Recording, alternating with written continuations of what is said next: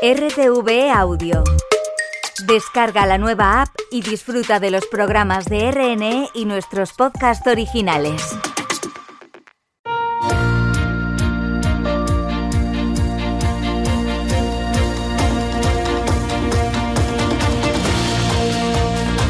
Marca España con Paula Duarte. Hola, ¿qué tal? En cinco meses arrancan los Juegos Olímpicos de París que podremos seguir en esta casa con todo detalle. Una cita, como siempre, muy importante para el deporte internacional y muy especial para los deportistas. Aquí en España, el Plan ADO ha contribuido al desarrollo de la carrera de muchos olímpicos. Nació de cara a los Juegos de Barcelona 92 y ahora trata de revitalizarse tras una temporada complicada por la pandemia y el retraso de los Juegos de Tokio. Enseguida charlamos con la directora general de la Asociación de Deportes En el control de sonido está Rita Sánchez y en la producción Nuria Álvaro. Marca España. Estás en casa. Estás en Radio Exterior de España.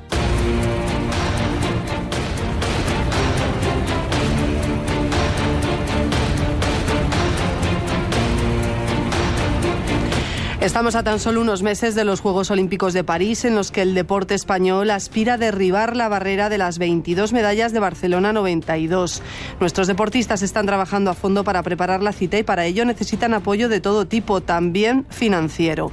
Gracias al programa ADO, que nació con el objetivo de promover la práctica de la alta competición de deportes olímpicos en España, muchos deportistas han podido desarrollar su carrera profesional y se han convertido en un referente mundial.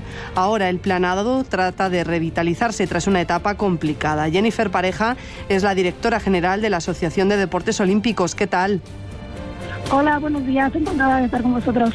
Bueno, hace un año aproximadamente fue nombrada directora general de, de, ADO con un propósito revitalizarlo y volver a convertirlo en un motor de ilusión, excelencia y éxito deportivo. ¿Cómo ha sido este primer año que se preveía complicado tras los problemas que originó la pandemia, el retraso de los Juegos de Tokio?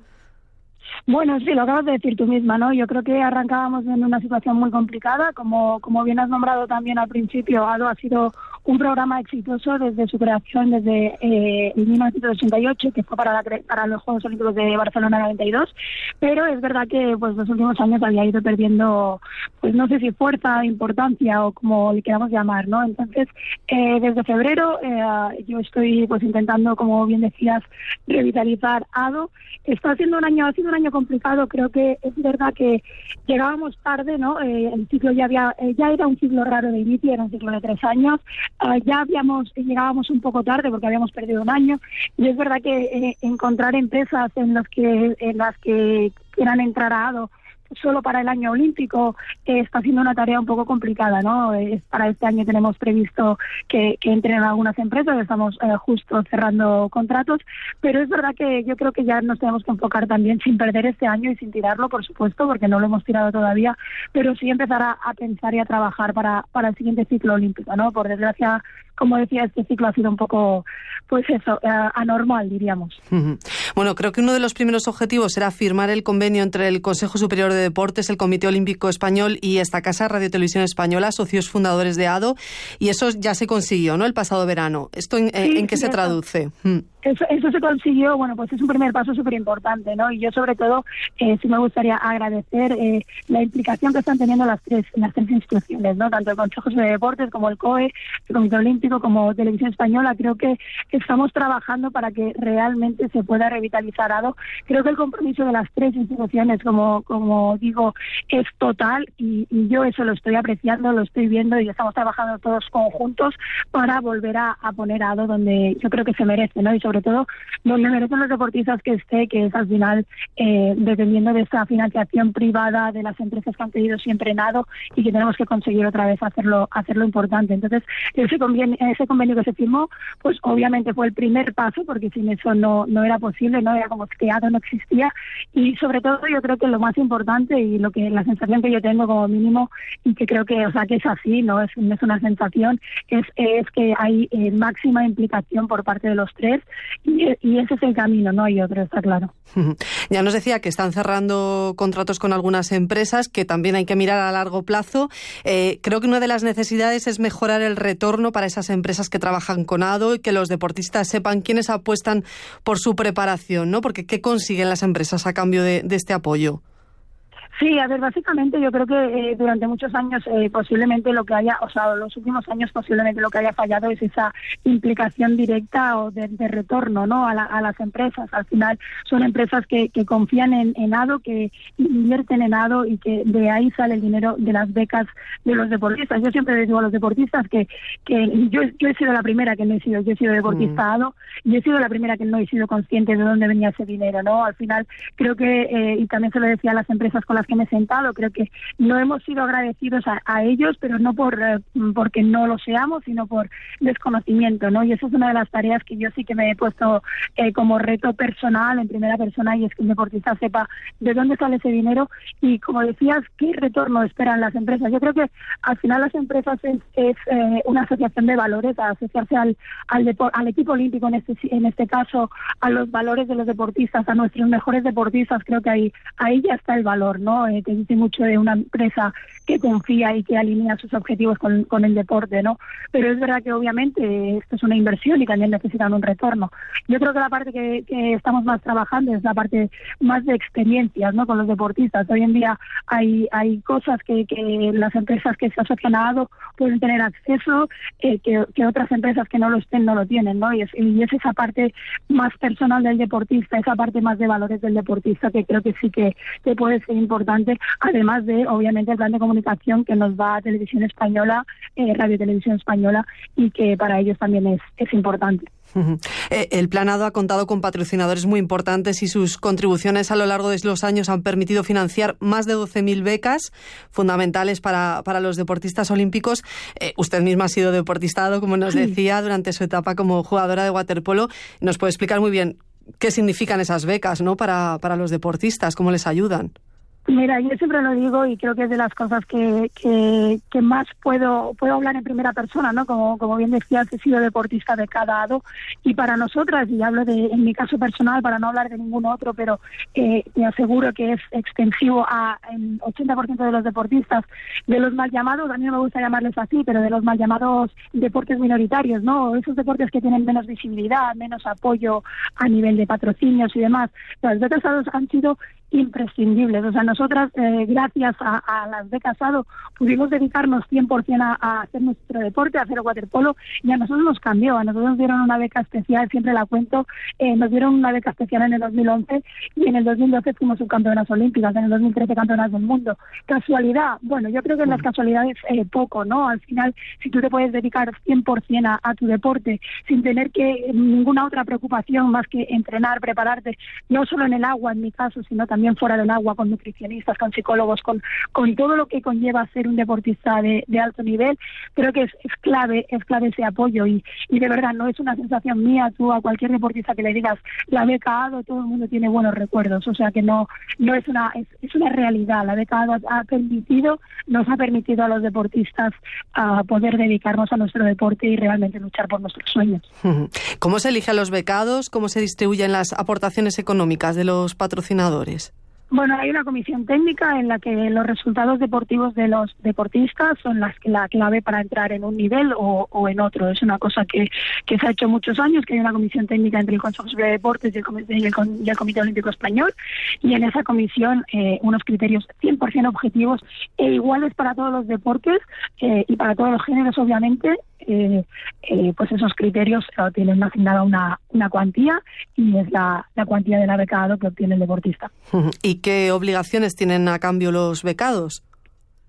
Bueno, pues sobre todo, yo creo que la mayor la mayor eh, eh, obligación es, la responsabilidad que, que tienen de, de, la transmisión de valores ¿no? a la sociedad. Yo creo que al final, cuando tú entras dentro de un programa como ESADO, también tienes una responsabilidad de imagen, tienes una responsabilidad de compromisos, pues no solo con, contigo mismo, que obviamente lo tienes como deportista, sino también con, con el equipo olímpico, ¿no? Con lo, que representas. Y luego también tienes unos compromisos de, pues eso, ¿no? De esa parte de retorno a los patrocinadores que que, sí que queremos trabajar más para que así realmente se sumen más empresas y vean que, que aportar, apostar por ADO también forma parte no solo de, de responsabilidad social corporativa o de asociarse al, equipo olímpico y a los valores del deporte, sino que también tenga una parte de retorno real que los deportistas puedan darle. Como nos decía, la Asociación de Deportes Olímpicos nació en 1988 y desde los Juegos de 1992 ha ayudado a situar a España en la élite del deporte mundial. Hay un antes y un después en número de medallas conseguidas, por ejemplo. Eh, pero ¿cómo estamos respecto a otros países de nuestro entorno en cuanto a la promoción de nuestro deporte a través de este tipo de programas? Bueno, yo creo que en general eh, la salud del deporte español, a veces eh, creo que nosotros mismos somos muy críticos, pero los que hemos salido, los que hemos visto otras realidades también, creo que la salud del deporte español es, es muy buena en ese momento. Eh, la financiación pública creo está en máximos, como, como bien dice el Consejo Superior de Deporte siempre que habla de, financiación. Y sobre todo, creo que a nivel de, de ADO, es verdad que en los últimos años ha bajado, pero ADO ha sido un programa clave por la financiación privada también, ¿no? Al final, creo que el gran éxito de nuestro deporte es la la colaboración público-privada y, y, de verdad, ah, cuando miramos un poco hacia afuera, a veces hablamos de otros modelos del deporte. Yo creo que en España, obviamente, hay que, hay que seguir trabajando para para definir ese modelo del deporte, para definir hacia dónde queremos ir, pero creo que no no estamos uh, tan mal como a veces nosotros mismos nos creemos, ¿no? Y sobre todo a nivel de infraestructuras, de instalaciones. De, nosotros hemos vivido, tenemos unas instalaciones en los centros de alto rendimiento que creo que los deportistas valoran, por supuesto, y que cuando sales fuera de España ves. Y todo esto no es solo la financiación, creo que también las estructuras deportivas de nuestro país son realmente buenas y, y creo que tenemos que valorar eso, no solo la parte de financiación, que ahora mismo creo que el deportista tiene cubiertas las necesidades para poder dedicarse a, al alto rendimiento, pero también creo que tenemos que valorar todo lo que engloba eh, la, la promoción del deporte. Bueno, este programa se llama Marca España y desde luego podemos decir que los deportistas son excelentes embajadores de la marca España. Eso es así. Bueno, eso yo creo que es una, una de las grandes eh, de los grandes referentes de nuestro país y de las grandes marcas España, como como tú bien dices, eh, son los deportistas. Yo siempre cuando hablo de ADO hablo precisamente de eso, ¿no? De esto no esto es marca España. Nuestros deportistas, nuestro nuestro equipo olímpico es marca España. Eso no hay no hay ninguna duda y es una marca aparte que cuando también cuando sales fuera eh, la gente reconoce el deporte español, la gente valora el, el, deporte español y nuestros deportistas son referentes eh, más allá del deporte, ¿no? Yo creo que a nivel social también. Entonces, eh, sin duda, eh, si en vuestro programa marca España, ah, el deporte tiene una cabida total. Bueno, de cara a París, ¿podemos conseguir un buen medallero? ¿Qué, qué previsión hace? Yo la verdad es que tengo muchísimas ganas. Eh, bueno, este año ya el, propio presidente del Comité Olímpico ah, se aventuró a decir una, una cantidad. Yo desde, desde el principio dije, eh, eh hacía una similitud, ¿no? yo creo que vamos a superar las, las medallas eh, de Barcelona por primera vez en la historia y deseo que sea así. Creo que no es solo un deseo ni es solo que hagamos una previsión. Yo creo que hay datos objetivos que, que ponen a España por encima de esas 22 medallas. Luego es verdad, este deporte, eso lo sabemos y, puede pasar de todo, pero yo me aventuro a más de 22. Entonces, pues mira, entre, entre 20 y 24 dije yo que era el año olímpico 2024, mm. pero como van a ser más de 22, me, me voy a ajustar más a, a mi pronóstico, digo entre más de 22 y que podemos llegar a las 24. Bueno, bueno. Entran deportes nuevos como escalada, breakdance y skateboarding. ¿Habrá sorpresas? Bueno, en escalada ya tuvimos en, en Tokio escalada y la sorpresa fue mayúscula, ¿no? Con la medalla de oro de Alberto Ginés. Eh, el breakdance tenemos a nuestros b-boys y a la Bisbel ahí a punto de... Tienen que clasificarse, ya tenemos a tres con posibilidad de clasificarse, así que espero que consigan esa clasificación. Y luego creo que en esos deportes más nuevos, pues hay más, eh, no sé si hay más posibilidades, pero sin duda vamos a estar ahí también peleando. Ah, y el skate, pues también eh, tenemos ahí pendiente de clasificación, pero, pero espero de verdad que que, podamos disfrutar de esas nuevas modalidades, eh, pues teniendo éxitos eh, en España. Bueno, hablaba antes de responsabilidad social, de, visibilizar. Los Juegos de Tokio fueron los de mayor igualdad de género de la historia, con una participación femenina de un 48%, según el COI. Parece que en París va a haber paridad entre los y las deportistas. Eh, se ha avanzado mucho, hay muchos más referentes femeninos, eh, pero todavía hay un camino por recorrer. Por ejemplo, en salarios. Los Juegos Olímpicos pueden ser una plataforma muy poderosa, ¿no? También para promover la igualdad de género.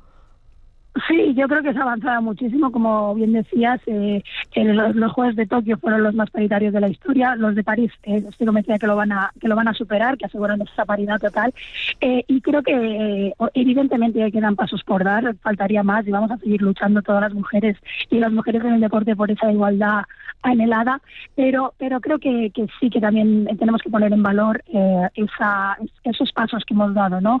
Y como tú dices, yo creo que los Juegos Olímpicos no puede ser de otra manera, tienen que ser paritarios porque eh, es el gran escenario de, del deporte, ¿no? Al final yo creo que todo el mundo está pendiente de unos Juegos Olímpicos y si ese es un reflejo de, igualdad en, el propio evento, eh, entiendo que también es un, pasito más que hemos conseguido. Lo mismo ocurre con la salud mental de los deportistas, ¿no? Un, tema al que no se le ha dado mucha visibilidad hasta hace poco, eh, lo que puede ser conllevar la, la presión del deporte de élite y unos Juegos también son una buena plataforma, ¿no? Para, para normalizarlo. Sí, 100%. Yo creo que eh, en esto también hemos avanzado, ¿no? No es que antes no hubiera problemas de mm. salud mental, sino que no se hablaba de ellos, ¿no? Como, como bien decías tú. Entonces creo que, que también está bien que los deportistas también eh, somos personas, antes que, antes que nada, que son personas eh, que eh, son grandes reflejos para, para la sociedad, ¿no? A veces eh, vemos a un deportista como el gran, el gran deportista, ¿no? El gran ídolo y demás, tiene los mismos problemas que puede tener cualquier persona y además, como tú decías, ¿no? Hay un tema de presión en los Juegos Olímpicos, en el deporte a ese alto nivel, hay, un tema de presión que también hay que saber gestionar y que muchas veces se convierte en un problema. Y creo que también eso, el, hablarlo, el, ser transparentes también en este aspecto, creo que, que hace que, que ayuda a la sociedad, diríamos, ¿no? Al final eso, pues que un gran referente pueda hablar de esto, pues y de que y sobre todo de cómo ha salido, o cómo consigue salir o cómo lo trabaja, creo que es, es clave. Y evidentemente otra vez más, eh, los Juegos Olímpicos son un gran eh, espejo, un gran mm, mm, escaparate para, para, visibilizar estos temas. Como jugadora de waterpolo tiene un palmarés inmejorable, desde mejor waterpolista del mundo a campeona del mundo, campeona de Europa, también ha sido olímpica, medalla de plata en Londres 2012. Bueno, supongo que elegir es imposible cuál, cuál le gusta más, pero ¿qué significa ser olímpica para una deportista? Supongo que, que es muy especial, ¿no? Bueno, mira, como tú bien decías, eh, para nosotras eh, la, fue una plata olímpica y un campeonato del mundo en casa que fue oro, ¿no? Y a mí muchas veces me preguntan que cuál escogería. Eh, a pesar de ser plata, a pesar de, acabar con ese sabor, agridulce, diríamos, ¿no? Que es una plata ah, yo muchas veces me cuesta, ¿eh? me cuesta mucho porque en Barcelona vivimos algo espectacular, pero eh, para mí, para, yo creo que para todos los deportistas eh, los Juegos Olímpicos es algo es algo superior, ¿no? Diríamos, es el gran sueño que, que tú cuando empiezas a hacer deporte tienes y, y, creo que tienen algo especial. Eh, mm, espero que nunca pierdan esa autenticidad, espero que realmente ir a los Juegos Olímpicos signifique para todo el mundo lo que pues en, su día significó para mí y creo que, que, eso, ¿no? Que tienen una magia y sobre todo un, un, contexto totalmente diferente en el que todos somos iguales durante dos semanas eh, y no sé, es, es algo mágico lo de los Juegos Olímpicos, la verdad. Por cierto, ¿cómo ha sido pasar del deporte de élite a estar en un despacho ahora en antes en el Consejo Superior de Deportes, también con mucha responsabilidad? Bueno, pues es complicado, ¿no? Sobre todo al, principio, yo creo que uno de los momentos más duros de, de, un deportista es precisamente cuando, cuando tiene que dejar el deporte, cuando tiene que buscar su vida fuera del deporte. Nosotras, o sea, yo siempre decía, ¿no? Que yo creía que solo quería, que, solo sabía jugar a waterpolo y solo quería jugar a waterpolo. El primer día que, me retiré no sabía, no sabía ni qué hacer, ni qué hacer con mi vida, ¿no? Eh, es verdad que es un momento durísimo que bueno, de, de, lo que hablábamos, ¿no? De rodearte de gente que te ayude a sumar, porque si no mentalmente no sabes ni por dónde salir. Pero luego yo soy afortunada también de cómo ha salido el, el post uh, de, de, esa etapa como deportista. Creo que, he aprovechado, he intentado aprovechar todas las oportunidades con las herramientas que me había dado el deporte. Y, y bueno, es muy diferente, obviamente, pero, pero bueno, tiene sus cosas buenas. Y sobre todo yo lo que siempre digo es que el deporte nos da las herramientas para para poder eh, aplicarlas en cualquier ámbito de la vida. Entonces, eh, yo siempre me cojo a esas herramientas del deporte, a esos valores que me ha enseñado para intentar hacer lo mismo fuera del agua. Bueno, los Juegos de Barcelona 92 fueron un éxito deportivo y también de organización. Eh, bueno, ¿ve posible que España vuelva a organizarlos, que, que nos traigamos otros? Bueno, yo ahí te voy a contar, ahí te voy a contestar a nivel 100% personal, ¿vale? Como Jenny, eh, vamos, me alucinaría, me encantaría que volvieran, que volvieran los juegos a, España. Primero de todo porque en Barcelona 92 era muy pequeña, los viví, me acuerdo, tengo recuerdos porque tenía ocho años, pero, pero es verdad que no los viví y ahora me imagino unos juegos en España de la manera que lo podría, que, lo viviría, que lo podría vivir y demás. Y obviamente como, como fan del deporte, como, como ex deportista, como ahora en gestión deportiva, yo te diría que sería, vamos, eh, pues el nuevo sueño, ¿no? Que vinieran los Juegos a, España. Creo que España tiene el poder, y esto también ya lo digo más a nivel más profesional, el, poder de organizar los Juegos. Hemos, hemos sido... Uh, líderes en organización de eventos. En Barcelona fue un éxito rotundo y creo que tenemos España tiene la capacidad. Ahora ahora falta el si realmente se quiere apostar por eso. Ojalá que sí y, que sea una cosa de, Estado, obviamente, y de, y de, país. ¿no? Desde luego ya hemos demostrado que, que lo hacemos muy bien. O sea que eso ya está demostrado. Bueno, pues ya con la vista puesta en París 2024 nos, nos quedamos con esos éxitos que, que vendrán seguro de nuestros deportistas. Jennifer Pareja, directora general de la Asociación de Deportes Olímpicos de, ADO. Muchísimas gracias por haber estado en Marca España. Ha sido un placer. A vosotros siempre, gracias por, por dar difusión al deporte, gracias por, por invitarnos a, formar parte hoy de, vuestro programa y, y gracias por ser Marca España. Gracias.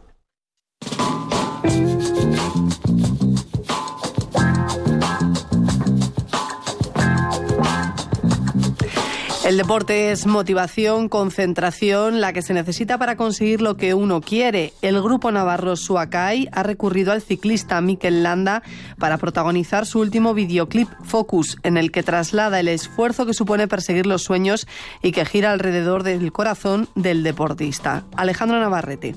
Con 250 espectáculos a sus espaldas, llevan siete años sorprendiendo a todo tipo de públicos con su música, que se mueve entre lo tradicional y lo actual. Hablamos de Suakai, el grupo navarro que utiliza esa música como arma para emocionar.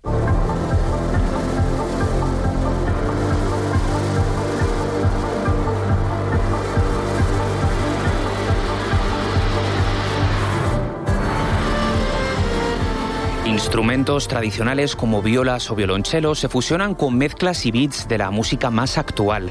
Este tema que escuchan, Focus, es el primero de su nuevo proyecto, Natura. Iván Carmona es el fundador de Suakai. El proyecto en sí eh, cuenta o intenta contar a través de seis piezas eh, la historia que todo el mundo vivimos, que es esa persecución de los sueños, ¿no? esa persecución de un sueño que te hace caminar, que te hace estar eh, ilusionado y motivado para, bueno, para, para seguir viviendo día a día, levantarte con ganas y, e intentar cumplirlos, ¿no? Focus habla de motivación, de concentración, de conseguir lo que uno se propone. Qué mejor protagonista para el videoclip que el ciclista vasco Miquel Landa.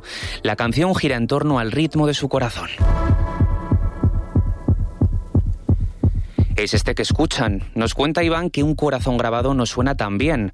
Por eso es importante cuidar la parte técnica. A este ritmo, músicos e instrumentos se convierten en uno. Es una idea que teníamos desde hace tiempo y nos gustaba mucho el concepto de que la música fuera al ritmo de un corazón, ¿no? Y que los músicos tuvieran que tocar literalmente al ritmo de un corazón. Claro, ¿qué pasa? Que mm, este corazón tenía que pasar de 50 a 70 pulsaciones por minuto a 200 casi. Entonces, ¿quién podía hacer algo así? Pues un deportista y, y en este caso un ciclista. Natura, el nuevo proyecto musical de Suakai, lo definen como una película sin imágenes. Cada espectador tiene la libertad libertad de crear esas fotos mentales, según lo que le sugiera esa música. Juan Ignacio M. es uno de los músicos me dedico a día de hoy puramente a la música clásica y esto es una experiencia completa porque en la música clásica generalmente la percepción del público es una percepción auditiva, es una experiencia auditiva. Sin embargo, con Shokai es una experiencia sensorial y es, es, real, esto es real porque a mí me ha tocado estar en el público viendo a Shokai y uno sale diferente de ahí. ¿eh?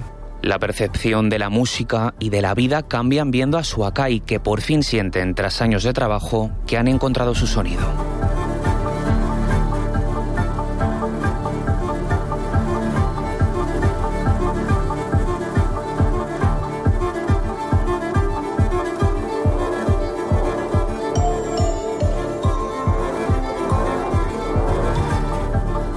Marca España.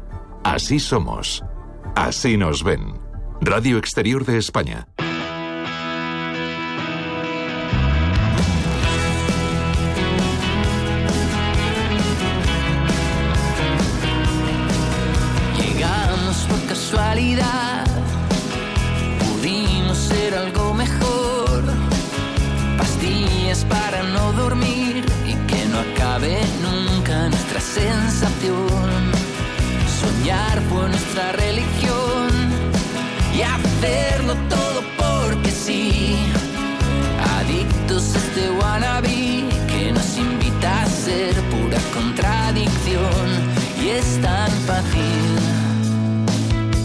La perspectiva.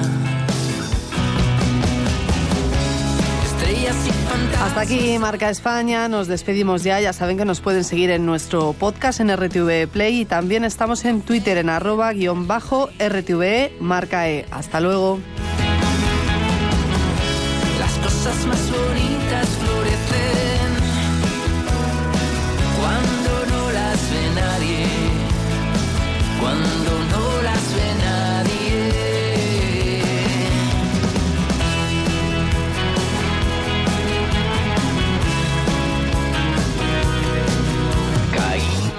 estilo, como naipes por el aire.